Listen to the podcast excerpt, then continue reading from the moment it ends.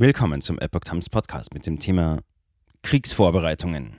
Peking ordnet den Übergang zum Kriegssystem an.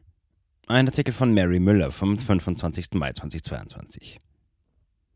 Peking bereitet sich auf mögliche Sanktionen vor und bringt das Auslandsvermögen in Sicherheit. Am 19. Mai berichtete das Wall Street Journal über eine brisante und interne Anweisung der Kommunistischen Partei Chinas. Es wurde angeordnet, dass höheren Parteifunktionären auf oder über Ministerebene sowie ihren Familien Vermögen sowie der Besitz von ausländischem Eigentum verboten ist. Es ist verboten, direkt oder indirekt Anteile an ausländischen Immobilien oder eingetragenen juristischen Personen im Ausland zu halten. Mit derartigem Eigentum können sie nicht befördert werden. Sie dürfen ohne legitime Gründe wie Arbeit oder Studium zudem keine Konten bei ausländischen Finanzinstituten eröffnen. Betroffene Beamte müssen eine Verpflichtungserklärung unterzeichnen, denn führende Funktionäre müssen auf Disziplin und Ethik in ihrer Familie achten, wie es im Parteijargon formuliert wird. Sie sollen mit gutem Beispiel vorangehen, wenn es darum geht, ihre Ehepartner und Kinder ordnungsgemäß zu führen, eine pflichtbewusste Person zu sein und die Dinge sauber zu erledigen. Nahezu alle derzeitigen und ehemaligen hochrangigen Parteikader sind betroffen. Einige haben bereits begonnen, plötzlich ihre Immobilien und Anteile in den USA, Europa, Japan und anderen Ländern zu niedrigen Preisen zu verkaufen oder auf andere zu übertragen. Zudem kehrte eine große Anzahl Chinesen nach China zurück, enthüllte Guo Wengui, ein reicher chinesischer Geschäftsmann in den Vereinigten Staaten.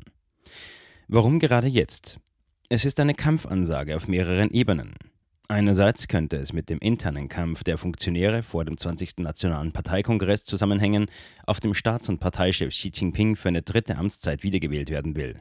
Politische Beobachter vermuten, dass Xi Jinping auf diese Weise die Funktionäre und Beamten kontrollieren sowie Devisenlöcher füllen kann. Wer sich widersetzt, kann wegen Untreue und Missachtung der Parteiregeln verurteilt werden. Doch das dürfte nur eine Seite der Medaille sein. Weitaus wichtiger ist, dass die Partei ihr Auslandsvermögen in Sicherheit bringen möchte. Am 22. April rief die Partei Finanzbeamte und Führungskräfte Dutzender lokaler und nationaler Banken zusammen, wie die Financial Times weiß. Vertreten war auch die HSBC. Zur Debatte stand, wie die überseeischen Vermögenswerte der Partei geschützt werden können, insbesondere die 3,2 Billionen Dollar Reserven. Durchgesickert ist, dass Chinas größtes staatliches Energieunternehmen CNOOC angewiesen wurde, seine Aktivitäten in Großbritannien, Kanada und den USA zu minimieren. Die KP Chinas erwartet, dass sie früher oder später von Europa und den USA sanktioniert wird und richtet ihre aktuelle Politik danach aus. Gründe dafür gibt es mehrere. Zwei davon sind die Unterstützung Russlands im Krieg um die Ukraine sowie eine mögliche Invasion in Taiwan. Damoklesschwert Axis Act. Die USA warnte Peking frühzeitig nach Beginn des russisch-ukrainischen Krieges, dass es ernsthafte Konsequenzen geben werde, wenn China die Sanktionen gegen Russland untergräbt und Moskau finanziell unterstützt. Das Bündnis zwischen der Kommunistischen Partei Chinas und dem russischen Kreml ist die neue Achse des Bösen, die die Vereinigten Staaten und die regelbasierte internationale Ordnung bedroht, erklärte Andy Barr. Der US-amerikanische Gesetzgeber ließ seiner Warnung Taten folgen. Am 27. April unterzeichnete das Repräsentantenhaus den Assessing Xi's Interference Axis Act. Aktuell liegt er zur Prüfung im Senat. Nachdem der Gesetzentwurf von beiden Häusern verabschiedet wurde, wird das Achsengesetz gegen die Achse des Bösen dem Weißen Haus vorgelegt und vom Präsidenten unterzeichnet. Mit dem geplanten Gesetz wird ein vollständiger Bericht über das Ausmaß der Zusammenarbeit zwischen Russland und China als Basis für das weitere Vorgehen eingefordert. Die USA glaubt, dass die KP Chinas den russisch-ukrainischen Krieg fördert und möglicherweise finanziell unterstützt.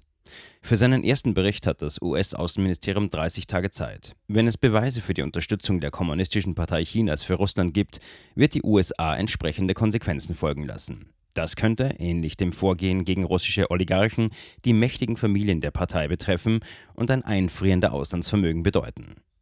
Kriegsvorbereitungen um Taiwan. Überlegungen zu Taiwan dürften ebenso eine Rolle spielen. Peking möchte den Inselstaat erobern, was ebenfalls zu Sanktionen führen würde. Loot Media lancierte am 15. Mai eine geheime Aufzeichnung von einem militärisch-zivilen Treffen der Militärregion Guangdong. Die Provinz befindet sich am südchinesischen Meer und wird im Falle einer Invasion in Taiwan beteiligt sein. Es nahmen hochrangige Offiziere der Armee teil, Hauptbeamte der Provinz und des regionalen Parteikomitees. Bisher konnten die Inhalte des Treffens nicht verifiziert werden. Xi Jinpings Befehle für die Region lauten, so schreiben die Autoren, die teilweise eine militärische Karriere haben, ein gemeinsames militärisch-ziviles Kommandosystem für die Mobilisierung aufzubauen, einen Verteidigungsmechanismus für Kriegszeiten einzurichten und sich auf die Kontrolle während eines Krieges vorzubereiten. Demnach hat Peking den Übergang zu einem Kriegssystem angeordnet. Die Militärregion Guangdong wurde angewiesen, massive Ressourcen für eine Invasion in Taiwan zu mobilisieren. 1358 Einheiten der Armee mit 140.000 Personen, 953 Schiffe, 15.500 Militärexperten verschiedener Bereiche, 64 Ro-Ro-Schiffe, 10.000 Tonnen Ladung, 38 Flugzeuge und 1653 verschiedene unbemannte Flugobjekte, 20 Terminals für Luft- und Schifffahrt, 588 Zugwaggons, 6 Werften, 14 Mobilisierungszentren für Notfälle, Getreide- und Öldepots, Krankenhäuser, Blutbanken und weiteres.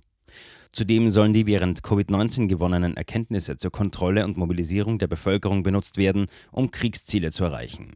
Die Kriegsallianz zwischen den USA und dem Westen sei zu knacken. Gesprochen wurde auch davon, dass sich alle Ressourcen der Welt dem Erreichen der Ziele unterordnen sollen. Nur noch einheimische Computer nutzen.